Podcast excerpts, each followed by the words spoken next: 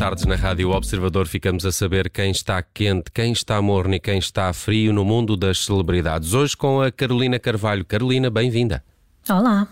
Carolina, vamos começar pelo quente, onde escolheste para hoje a Kim Kardashian.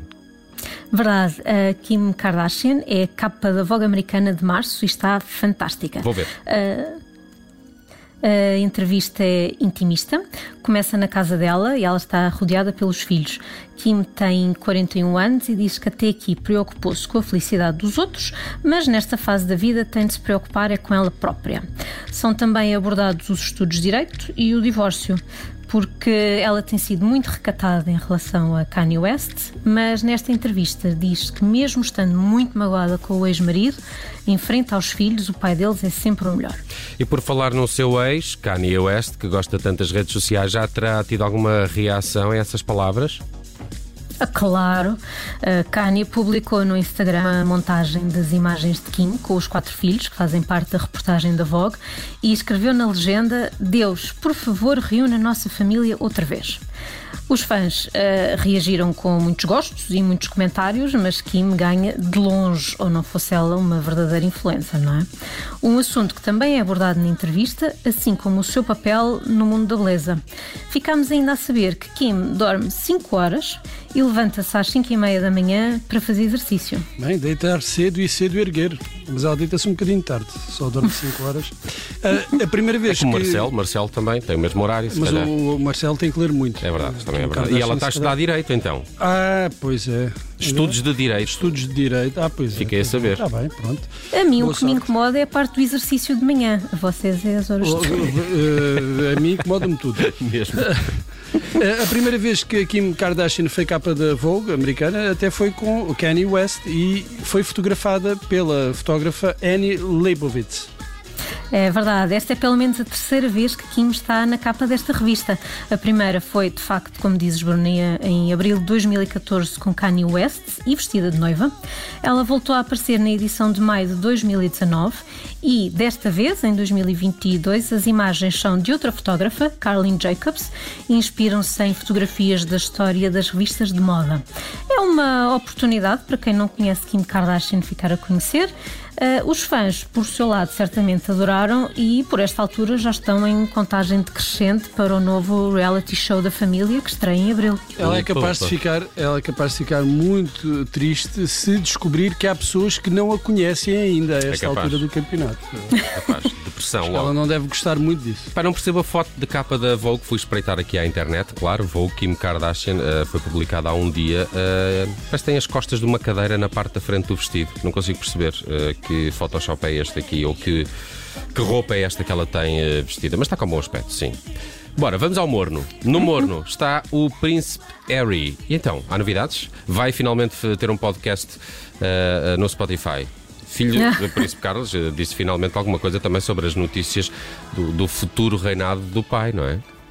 Não, ele ainda não, não reagiu às novidades do fim de semana. Ainda não? Ah, ok. Uh, ainda não, ainda não. O assunto é outro. Uh, parece que o problema não está na diferença horária entre o Reino Unido e Los Angeles, não, não há aqui um delay. Aliás, ele está muito atento ao que se passa no seu país natal, uh, porque participou numa chamada de vídeo com o desportista de rugby Gareth Thomas. E foi para falarem de desporto ou de alguma causa? Ou para, para o famoso podcast do Spotify? Olha, uh, foi para uma causa Ah, e para uma boa causa. Uh, porque Thomas revelou em 2019 que era VIH positivo e criou a campanha Tackle HIV, atacar o VIH, e tem-se dedicado a quebrar alguns dos estigmas e tabus sobre a doença, informando e educando sobre ela. O Príncipe Harry juntou-se a ele como forma de apoio a propósito da Semana de Testagem Nacional do VIH no Reino Unido. E esta era uma das grandes causas da mãe do, do Príncipe Harry, da Princesa Diana. Todos nós eh, que vivemos esses tempos, e bem, quem não viveu certamente já poderá ter visto em documentários as imagens em que Diana surgia nos hospitais a abraçar pessoas eh, que tinham, tinham SIDA e outras seropositivas.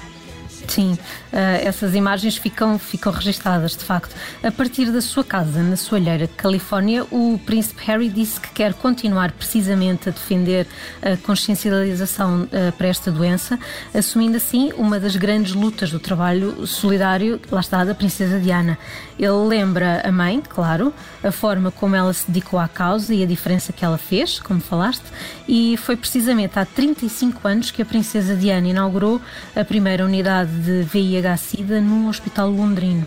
Olha, continuamos na realeza britânica porque escolheste Príncipe Carlos eh, para o frio. Depois de tantas boas notícias, a que é que se deve esta queda abrupta nas temperaturas para o Príncipe Carlos? Olha que ele ainda se constipa, coitadito. Ah, pobre Príncipe Carlos, porque depois de um fim de semana de festa para a monarquia britânica, não é? E com o brilho, o clima de boa disposição a prolongarem-se pelos dias seguintes, como até temos aqui falado, uh, eis que chegam notícias que arrefecem um bocadinho o momento. É que foi anunciado esta manhã que o Príncipe Carlos tem Covid-19.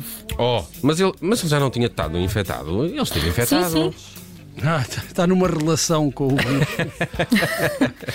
É reincidente. O Príncipe Carlos esteve de facto infectado com o coronavírus em março de 2020, logo no início da pandemia, ah, mas ah, na altura teve sintomas leves, isolou-se com a mulher na Escócia e recuperou muito bem. Desta vez, Clarence House diz que o príncipe se vai auto-isolar. É, ele, o príncipe, deve ter dito, o Carlos disse: não, desculpa, eu, como futuro rei, tenho direito a apanhar também a Omicron.